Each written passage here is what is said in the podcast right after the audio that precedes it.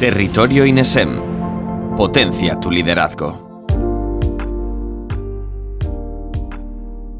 Ha pasado ya un siglo desde que Unamuno pronunciara la famosa frase El progreso consiste en renovarse, que en nuestro país dio lugar al popular refrán renovarse o morir. Para entonces ya habían transcurrido casi otro centenar de años desde que Darwin postulara que no es la especie más fuerte la que sobrevive, ni la más inteligente, sino la que más y mejor se adapta al cambio. Fue tan solo unos años antes de que el filósofo e historiador japonés Okakura Kakuzo afirmara que el arte de la vida radica en un constante reajuste a nuestro entorno.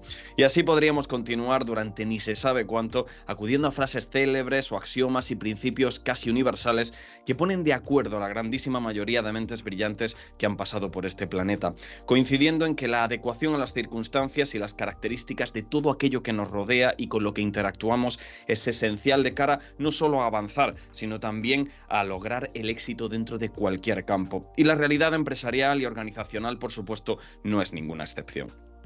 Bajo esta premisa nació la idea de las metodologías ágiles o agile, basadas precisamente en la capacidad no solo para responder al cambio, sino también para generarlo. Estas derivaron a su vez en diferentes métodos o procesos, entre los que se encuentran, por ejemplo, el Kanban, el Design Sprint o el Agile Inception. Pero sin lugar a dudas, la más famosa de todas es la metodología Scrum, que aunque pueda parecer un acrónimo, es un término procedente del rugby y viene a significar una melee, simbolizando el poder de un grupo de individuos que trabajan en sintonía y coordinación como un bloque potente y compacto. Este es el tema que nos ocupa en el día de hoy y que vamos a tratar con Miguel Ángel Martín. Miguel Ángel Martín es experto, entre otros ámbitos, en e-commerce, en social media, en social selling, en marketing digital, en transformación digital. Miguel Ángel ha ejercido además como docente durante más de 15 años en multitud de centros de formación y facultades de varios, de varios países, perdón, incluidos Perú, Colombia y por supuesto España. Ha sido consultor y asesor pedagógico y editorial aquí en el Reino Unido jefe y responsable de ventas y actualmente es el fundador y director gerente de MAM Social Media. ¿Qué tal Miguel Ángel? ¿Cómo estás? Bienvenido de nuevo. Hola, un placer David. Pues deseando estamos ya, porque por mi parte está hecha la presentación, que nos expliques en profundidad en qué consiste esto de la metodología Scrum. Además, a mí me encantan los deportes, así que ya partiendo de esa analogía con el rugby ya vamos bastante bien. Así que nada, deseando estamos que, que nos cuentes de qué va esto. Todo tuyo. Gracias, David. Un saludo a todos quienes estáis ahora mismo eh, uniéndose o unidos ya a esta charla y la estáis descargando, la estáis visionando. Vamos a hablar de metodologías ágiles y en concreto, como muy bien ha indicado David, que por cierto, obviamente, después de hablar de Darwin, Unamuno, etcétera, mm, juntarme a mí, pues me parece un gran honor, pero desmedido en detrimento de, de personajes tan ilustres. Pero bueno, eh, vamos a, centrarnos. Vamos a hablar de las metodologías ágiles, Agile, y en concreto vamos a centrarnos, vamos a destacar o vamos a desarrollar una de ellas. ¿Qué son las metodologías ágiles? Básicamente las metodologías ágiles se basan en poner en práctica una serie de principios, una serie de acciones, una serie de valores que van a permitir el máximo desarrollo, la máxima optimización del trabajo en equipo y a la vez del trabajo individual para la obtención del mejor producto o servicio posible, sea donde sea y cuando sea. Además, las metodologías ágiles permiten una continua y regular adaptación a cualquier cambio procedente del entorno.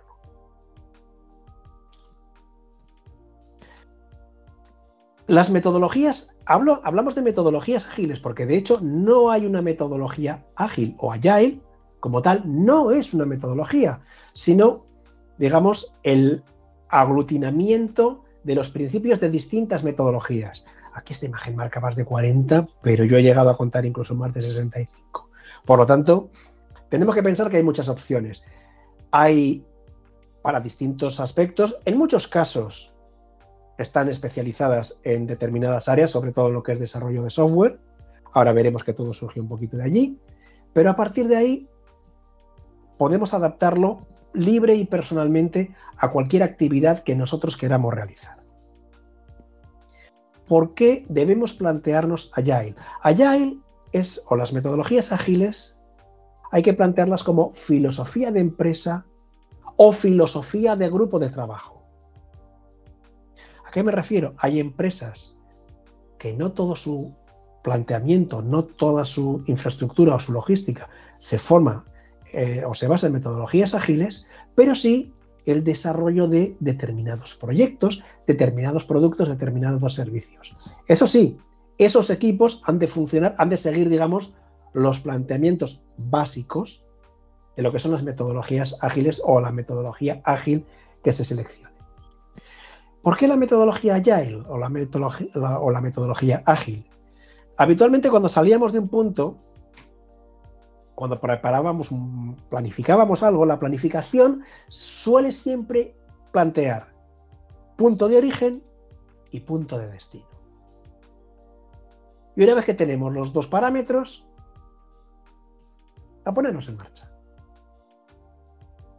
Y finalmente, cuando terminamos el proyecto, ya sea producto o servicio, valoramos si lo que hemos hecho sigue el plan o no sigue el plan. El plan previamente trazado. Sí, bueno, esto yo creo que prácticamente todos lo hemos hecho muchas veces, pero debemos de tener en cuenta un aspecto. ¿Qué pasa si en alguna de las fases de producción o de preparación nos encontramos con inconvenientes, obstáculos, barreras o simplemente inadecuaciones? Que lo tenemos que corregir cuando ya está terminado. Eso supone dar, volver atrás muchos pasos. La metodología ágil lo que corresponde o lo que realiza es en la creación de pasos o etapas más pequeñas, más breves, que se tienen que cerrar en un determinado periodo de tiempo, y ojo que hablo de cerrar, significa darlas por validadas, y que una vez que están validadas, permiten pasar, por un lado, pasar a la siguiente, y por otro lado, permiten que el producto final o el servicio final sea mucho más adecuado, mucho más ajustado a las necesidades reales de clientes nuestras.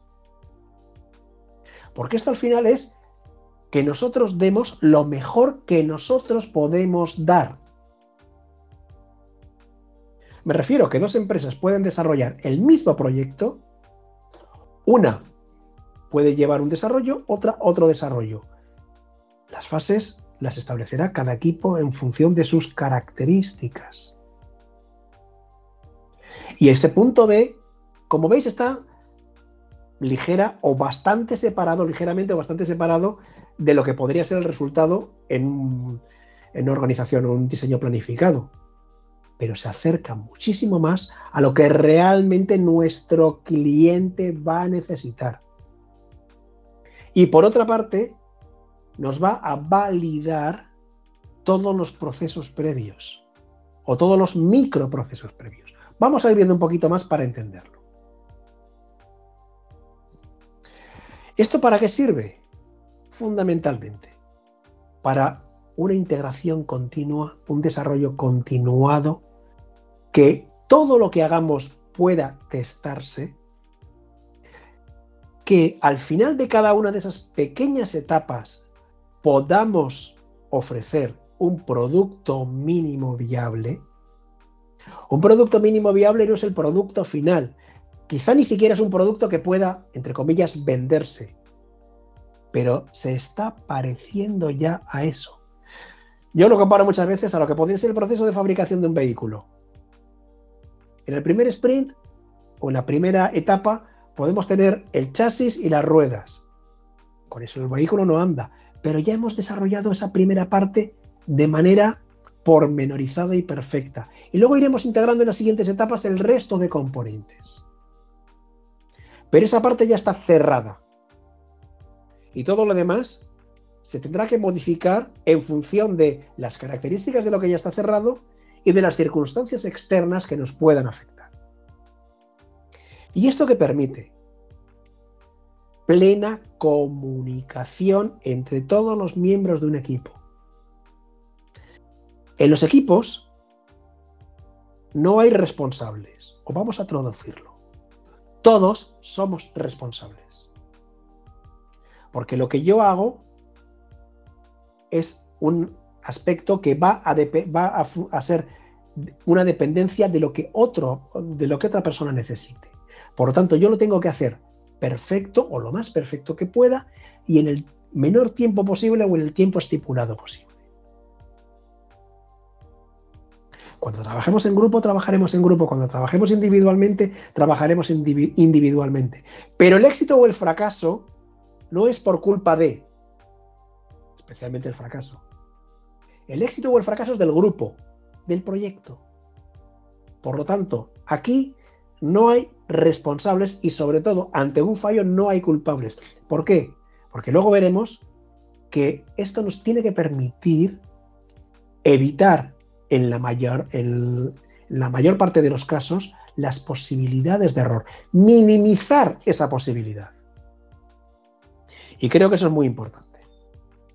Por lo tanto, tenemos un equipo, el equipo se divide en unidades, que pueden ser una persona o varios grupos, cada grupo, cada unidad trabaja lo que le corresponde. Ojo, está repartido, pero está repartido, digamos, está asumido por la propia capacidad de cada unidad. Y lo que aquí denominamos sprints, lo que se denomina sprints en las metodologías ágiles, es el periodo de tiempo que dura esa unidad de trabajo, esa primera flechita que hemos visto. Y es un tiempo que está preestablecido y acordado y aceptado por parte de todo el equipo. Esto surgió, las metodologías ágiles, en principio como agrupación o como concepto, como filosofía, surgieron en el año 2001. Y lo he mencionado hace un momentito. Un grupo de desarrolladores de software acordaros en esas fechas que justo acababa de suceder precisamente la explosión de las .com y, o la explosión de la burbuja de las .com en aquel momento, se reunieron para qué? Para poder trabajar, no más, sino para poder trabajar mejor, de forma más eficaz y sobre todo de forma más eficiente. Y posteriormente se vio que estos planteamientos que en principio se aplicaban a desarrollo de software, se pueden aplicar a otros muchos factores. Luego lo veremos, pero incluso el Scrum se ha llegado a aplicar a la hora de diseñar una boda. Sí, el matrimonio de dos personas. ¿Qué quiero decir? Que se puede aplicar a muchos factores y no necesariamente solo a factores de desarrollo de software. Y que en una empresa lo podemos poner en marcha, pilotarlo y ponerlo en marcha. Vamos a ver cómo. Vamos a hablar primero un poquito del manifiesto Agile, del manifiesto ágil, que se basa en cuatro aspectos fundamentales. Individuos e interacciones sobre procesos y herramientas. ¿Qué significa?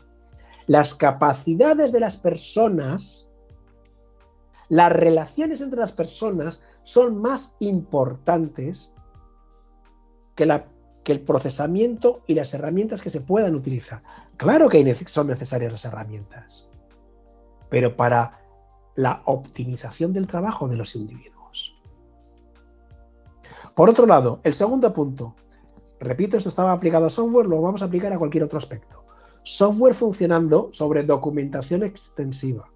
Hay que documentar, sí, pero en lugar de planificar, en lugar de preparar, en lugar de tener un montón de manuales, un montón de información, que lo que se termine al final de cada sprint pueda ser válido y pueda ser validado.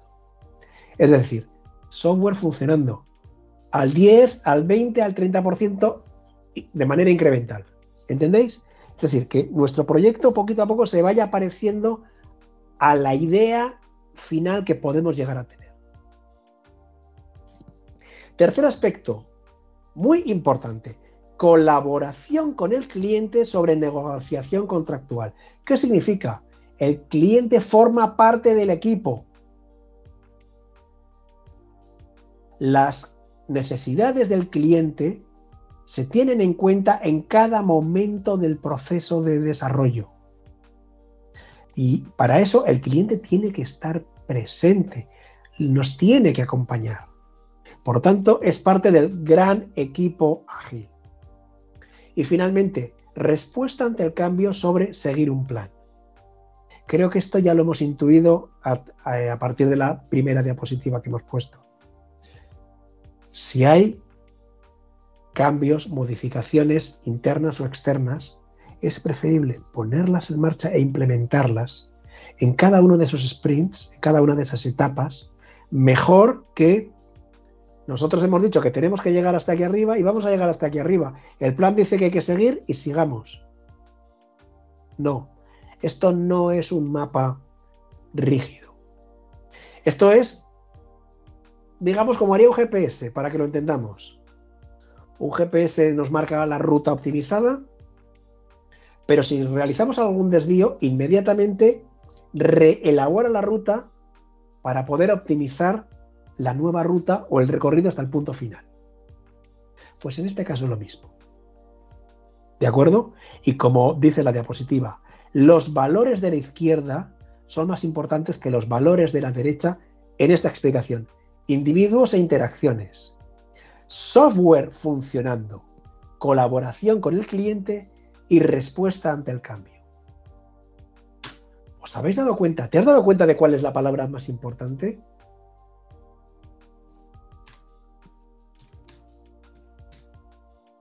Sobre. Es decir, los principios que hemos visto en, el lado izquierdo de la pantalla, sobre, por delante de, por encima de lo que habitualmente nos restringe, nos reprime, nos impide un desarrollo mucho más eficaz, mucho más válido.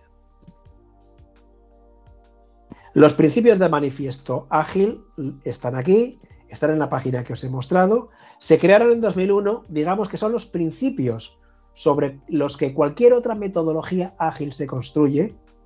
Luego veremos que hay alguna diferencia entre ellas, pero bueno, pese a todo, obviamente, hay más de 60 implementaciones, tiene que haber diferencias, pero insisto, aquí la clave es en asegurarnos que el objetivo, el producto final, responde al, no vamos a decir al 100%, que el 100% es el objetivo, pero eh, el resultado final tiene que responder al 99,999999% de las exigencias del cliente, desde el principio y en cada uno de los aspectos durante todo el proceso de desarrollo. Y si os parece, dentro de las muchas metodologías que hay, vamos a hablar de Scrum. Scrum es quizás una de las más populares. En este poquito rato mm, es complejo el poder asegurar que podéis implementarlo, pero al menos vais a tener una primera aproximación para entender los conceptos básicos, poder profundizar en ellos y luego construir. Hay que entender, el objetivo de Scrum, máximo valor empresarial en el menor tiempo posible. ¿Por qué? Porque esto nos permite validar, valorar cada acción al final de cada sprint, poder corregir, modificar, adaptar lo que estemos realizando en función de nuestras características, las características de nuestro cliente y las características del entorno. Obviamente, dentro de una empresa, pues nuestro cliente es nuestra propia empresa. Y la empresa marcará esas características, esas prioridades. Ojo, sin interferir en el proceso. Ahora veremos que un proyecto Scrum es un proyecto autoorganizado. Los equipos se autoorganizan y deciden cuáles son las fases a seguir y cómo siguen. Cada etapa suele durar normalmente entre 2, 3, 4 semanas. Advierto, cada etapa, cada sprint, viene marcado, o la duración de cada, de cada sprint, de cada etapa, viene marcado previamente antes de comenzar el desarrollo. ¿A qué me refiero? Que el sprint 1 no te durará dos semanas y el sprint 3 te durará cuatro. No. ¿Acordamos que esto, cada sprint va a ser dos semanas? Vale. Vamos a ver cuántos sprints podemos necesitar para, ¿entendéis? Para llegar, para lograrlo, etcétera, etcétera. Y aquí la clave está siempre en los resultados, no en el rendimiento. Porque el rendimiento significa que tenemos que ofrecer no el 100%, sino el 110% de nuestra habilidad.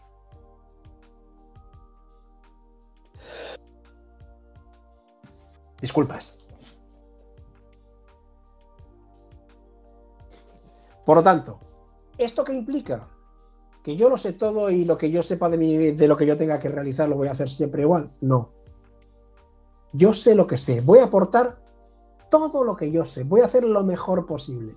Pero a la vez necesito ser permeable y accesible a las modificaciones externas y a cualquier mejora que pueda provenir del equipo. Scrum se puede utilizar en desarrollos complejos y en desarrollos no tan complejos, repito, una boda. En algún proyecto educativo lo he puesto en marcha y ha funcionado, ¿eh? Os puedo asegurar que funciona. Y que los supuestos novios en aquel momento, lo único que sintieron es que realmente no era su boda y que no se estaban casando de nada. Pero el rendimiento, la efectividad y todos los agobios que eso incluye estaban disipados. ¿Por qué? Porque lo que evita son ese tipo de tensiones, ese tipo de incertidumbres. Vamos haciendo lo que tenemos que hacer fase a fase. Advierto, los principios básicos, las bases de lo que es Scrum es sencillo de entender, pero no siempre es tan fácil de poner en práctica o de dominar. Además, en cada caso lo tendremos que hacer de manera, digamos, adaptada a las características de nuestra empresa, de nuestro equipo y de las personas que conforman el gran equipo. Por lo tanto, esto no deja de ser sino un modelo de gestión para desarrollo de proyectos. Pero que a partir de aquí lo podemos poner en práctica en otros muchos aspectos prácticamente en cualquier empresa. Hay muchas empresas que son 100% Scrum y funcionan perfectamente. Vamos a ver algunos aspectos. Los seis principios de Scrum. El primero, el control del proceso empírico. Todo lo que se prueba o todo lo que se hace se prueba. Al final de cada sprint, de cada etapa, se tiene que validar el proceso de evolución de lo que se está desarrollando. Significa que el sprint no se podría cerrar si alguna de las fases previstas para ese sprint no han sido cerradas y sobre todo validadas. La validación no viene de un ser superior, viene del equipo.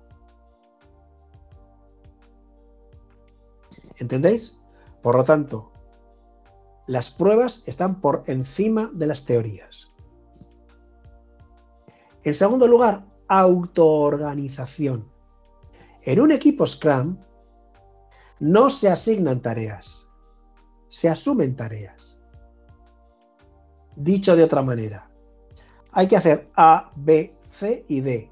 Ah, pues mira, yo puedo asumir perfectamente B, y con ayuda de alguien, quizás con, este otra, con esta otra persona, puedo, hacer E. ¿Qué tal?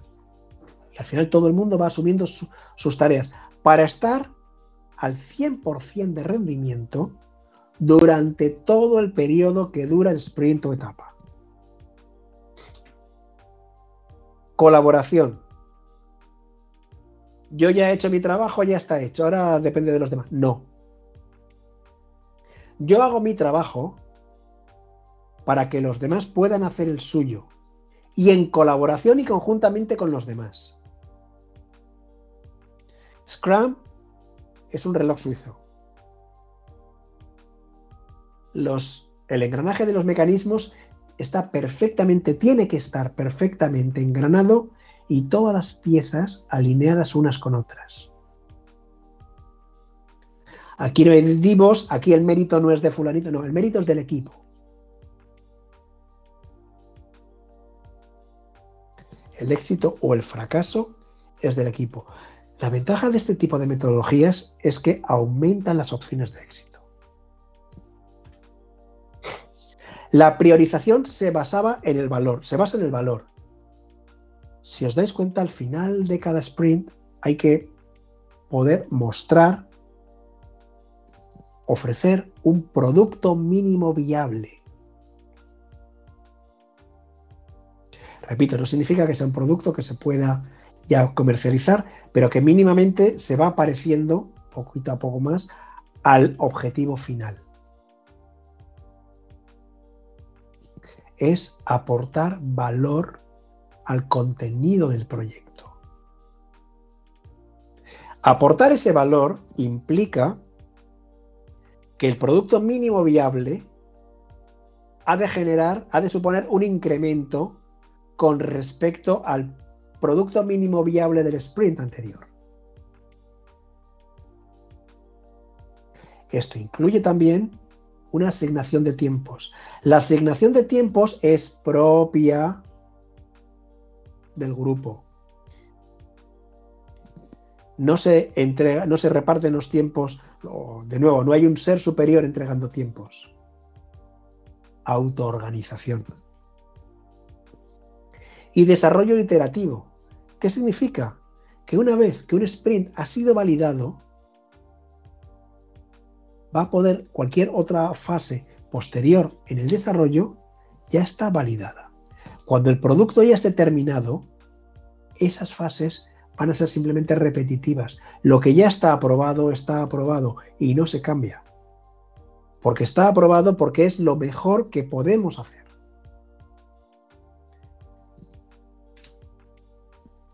Y traducido, tenemos un backlog de producto, un registro de producto que digamos es la idea general del producto dividida en pequeños bloques.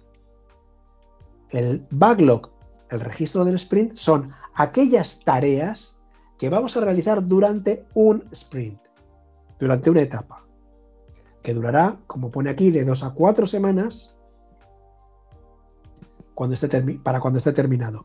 Y como veis en la parte de arriba indica 24 horas. Cada 24 horas vamos a tener una reunión de 15 minutos, no más, en la que vamos, normalmente al principio del día, en la que vamos a comentar un poquito cómo nos fue ayer, dónde vamos hoy y qué problemas hemos tenido o cómo podemos solucionar problemas. ¿Para qué? Para conocer también los problemas de los demás y apoyar allí donde sea necesario apoyar. Repito una vez más, el éxito y el fracaso de esta metodología o de la aplicación de la metodología es del equipo. No vale que fulanito entregó tarde su parte, no. Si fulanito entregó tarde su parte, es porque no se le ha ayudado, porque no ha tenido la suficiente ayuda o la suficiente capacidad y no lo hemos sabido ver. La responsabilidad es del equipo, no es solo de fulanito. ¿De acuerdo? Y finalmente, el producto final, al final de un sprint, es un producto mínimo viable que genera un incremento con respecto al producto mínimo viable del sprint anterior. Mejora, completarlo de alguna manera, etc. Por lo tanto, aquí ya estamos viendo no solamente la, el desarrollo, sino también los tres personajes que hay en un equipo Scrum, que los vamos a ver enseguida. Dentro de un equipo Scrum hay tres grupos de personajes que vamos a ver. El Product Owner, el propietario del producto, Scrum Master y el equipo de desarrollo, por decirlo de alguna manera. Nadie es más importante que nadie. Y todos son todos somos necesarios, pero nunca imprescindibles, ¿vale? Pero sí que somos necesarios para el desarrollo del producto. ¿De acuerdo? ¿Y cuál es el marco de Scrum? Fundamentalmente, en cuanto a funciones, ya hemos hablado de los tres aspectos, el propietario del producto, el Scrum Master y el equipo de desarrollo. Lo que se denominan ceremonias, es decir, las actividades que envuelve o que implica la aplicación de Scrum. La planificación de un sprint, la revisión, la retrospectiva y la reunión diaria. Y lo que se denominan artefactos. El registro de producto, el product backlog, el registro de sprint y la burn down chart, que ahora veremos lo que es. Vamos a comenzar por las funciones. Tres personajes, el propietario de producto, el Scrum Master y el equipo de desarrollo.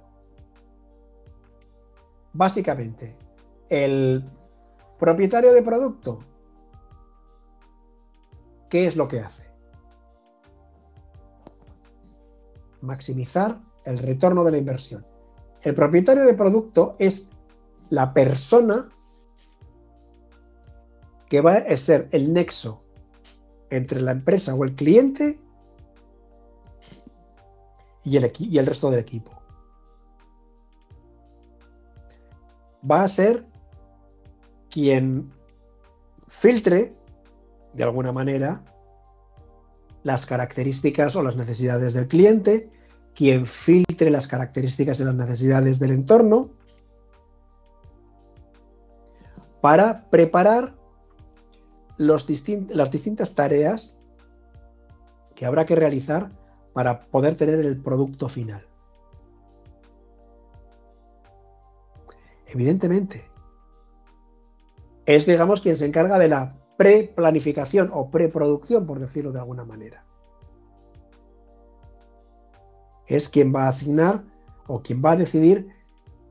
Yo creo que para, este sprint podríamos realizar esta tarea, esta tarea y esta tarea pero no tiene la, la última palabra, ¿eh? la última palabra la tiene todo el gran equipo Scrum, que decide, sí, podemos hacer todo esto y esta otra, o no, podemos hacer solamente estas tres y no las cuatro que has indicado. ¿Entendéis, no? Es decir, no es un jefe, es un catalizador, por decirlo de alguna manera.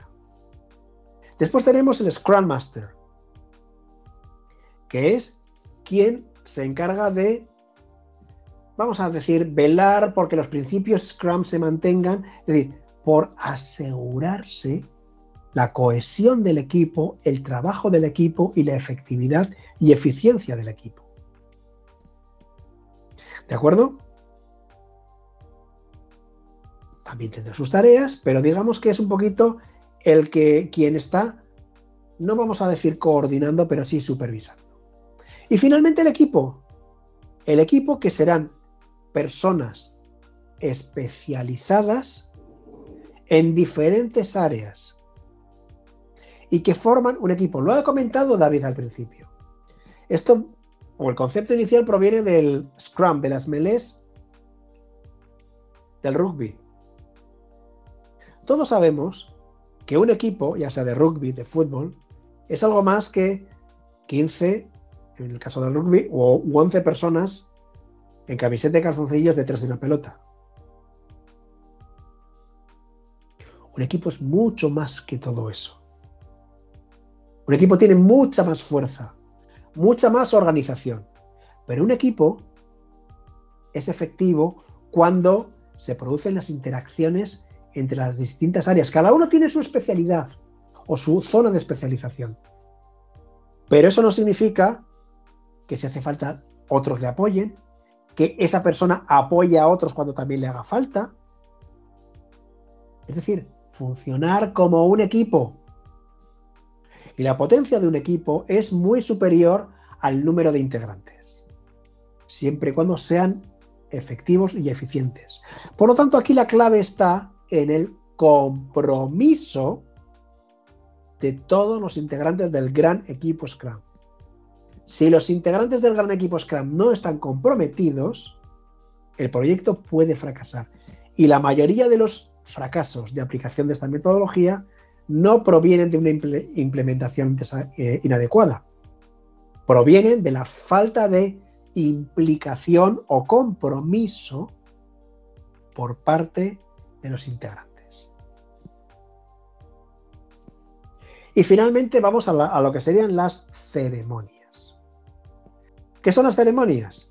Pues son, digamos, las distintas reuniones, eventos, etcétera, que tienen lugar antes, en y después de cada sprint para valorar lo que se está haciendo y mejorar lo que se puede hacer. Siempre desde un punto de vista constructivo. Aquí el objetivo no es juzgar lo que se hace. El objetivo es mejorar lo que se está haciendo a nivel global. Por lo tanto, vamos a comenzar. Los sprints, como hemos dicho, son las etapas. Cada etapa está acordada por los tres integrantes del gran equipo y de esta manera todos trabajan al 100% en la efectividad y en la eficiencia. No significa que lo van a tener antes de esas dos o cuatro semanas. Probablemente no.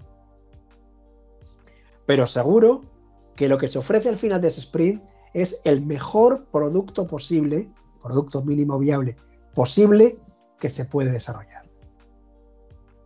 ¿De acuerdo? Esto vamos a tenerlo en cuenta.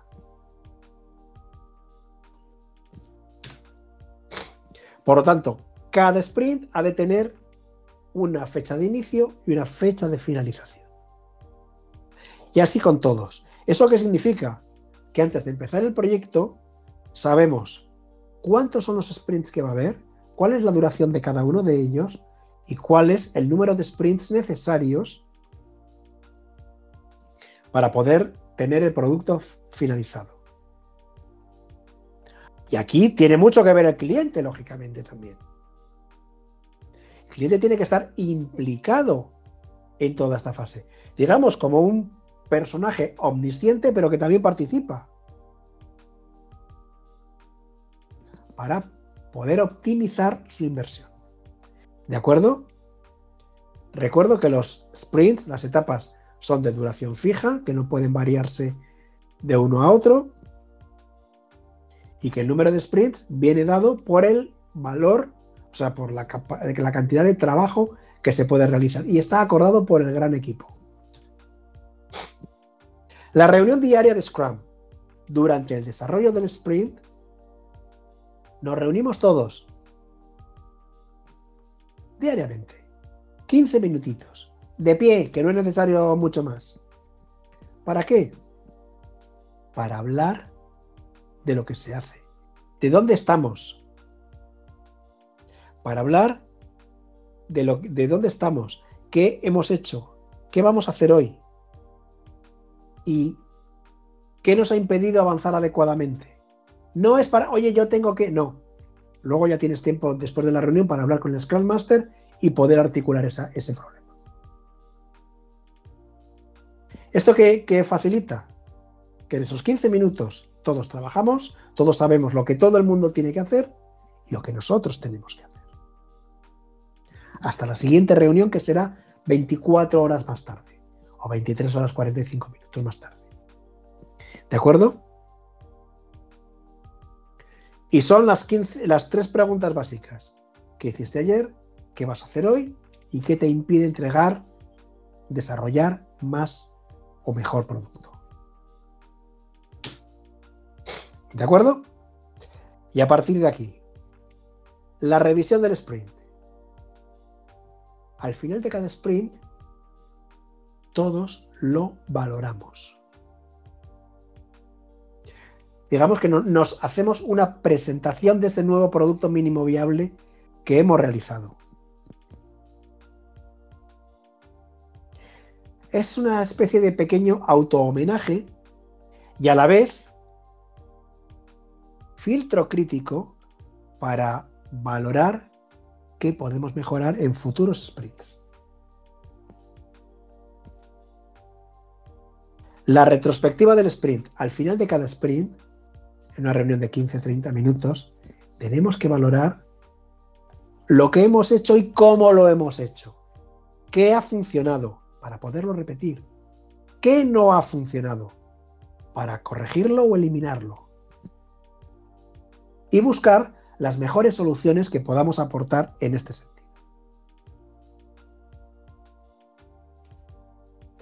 Y ya entramos en las ceremonias.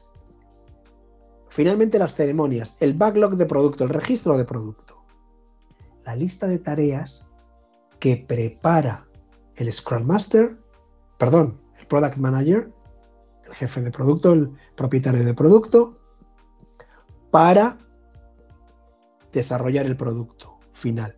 Son las pequeñas historias, los pequeñas, las pequeñas tareas que debemos realizar. Y como indico aquí, el cómo, las tareas técnicas y, el, la duración del proceso lo determinará el equipo, no lo determina el product owner. ¿Queda claro? Product owner es un facilitador, un catalizador, no es el jefe. Simplemente tiene unas funciones específicas.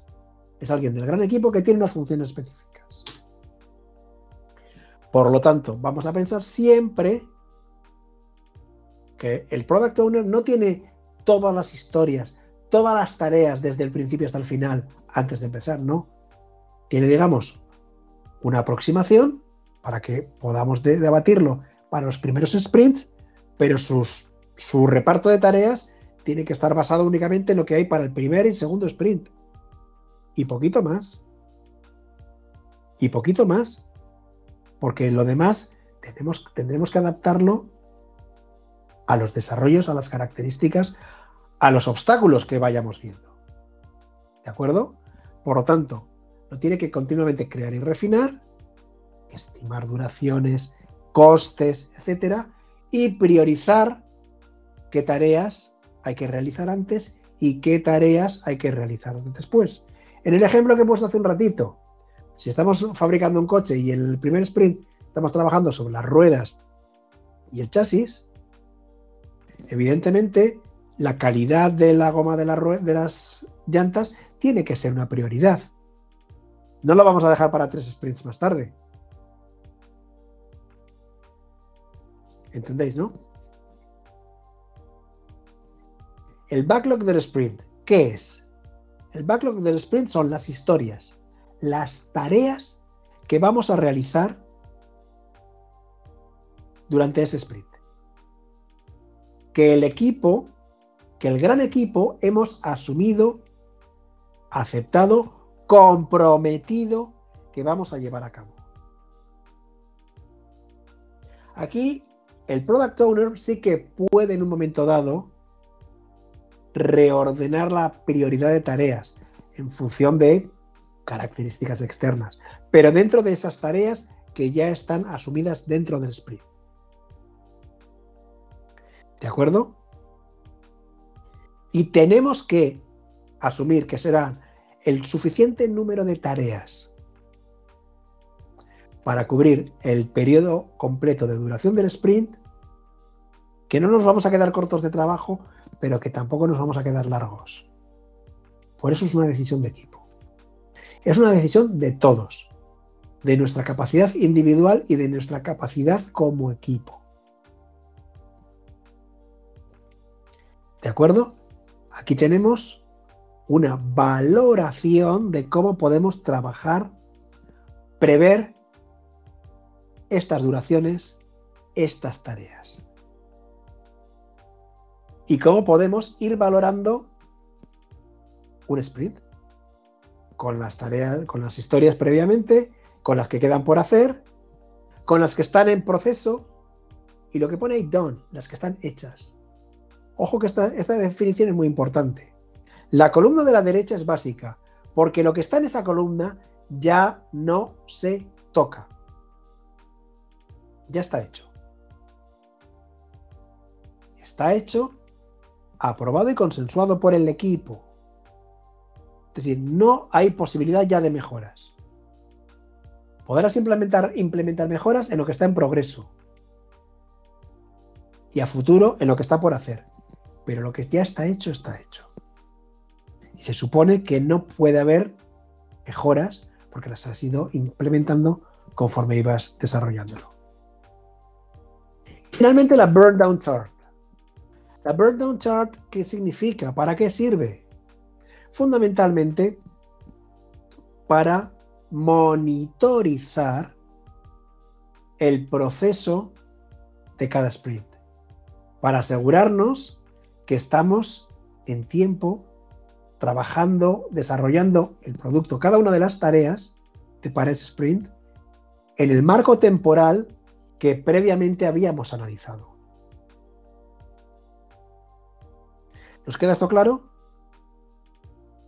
Por lo tanto, nos permite ver lo que hacemos a nivel diario, ver lo que nos queda por hacer y ver cómo estamos evolucionando para saber dónde tenemos que apretar y si estamos dando el 100%, dónde tenemos que dar el 110. Como veis, la lista azul o la línea azul marca la estimación, la lista roja o la línea roja el ritmo real y la amarillo verde, no lo veo muy bien. Lo que marca es la velocidad de desarrollo de cada etapa o de cada actividad, de cada tarea. En este caso, incluso hemos acabado un poquito antes de tiempo. Siempre es mejor eso que lo contrario. Evidentemente, hablar de Scrum significa muchas cosas. Hablar de Scrum implica mm, una explicación un poquito más en profundidad y sobre todo una aplicación práctica. Pero yo reto a profundizar en el tema y a adaptarlo. Sí que os voy a dar un pequeño, os voy a comentar un pequeño secreto. En mi empresa utilizamos esta metodología como método de trabajo. Eh, lo único que no hacemos es, son, por ejemplo, las reuniones diarias. No las hacemos ¿por qué? Pues porque estamos cada persona en sitios distintos, en ubicaciones físicas distintas. Entonces establecemos las reuniones cada 48 horas en lugar de cada 24. Son pequeñas adaptaciones que se pueden realizar. Nadie va a venir a validar si somos 100% Scrum o somos 89% Scrum. O, ¿Entendéis lo que quiero decir? Aquí lo que cuenta es si tu rendimiento es el óptimo y te sirve para desarrollarlo. Scrum ha demostrado que para muchos productos, para muchas tareas, para muchos servicios, resulta efectivo, resulta productivo y resulta eficiente. ¿Le vamos a dar una oportunidad? Por mi parte, esto es todo en esta pequeña introducción. Espero que os haya gustado y estoy a vuestra disposición para lo que podáis necesitar. Un saludo y muchísimas gracias.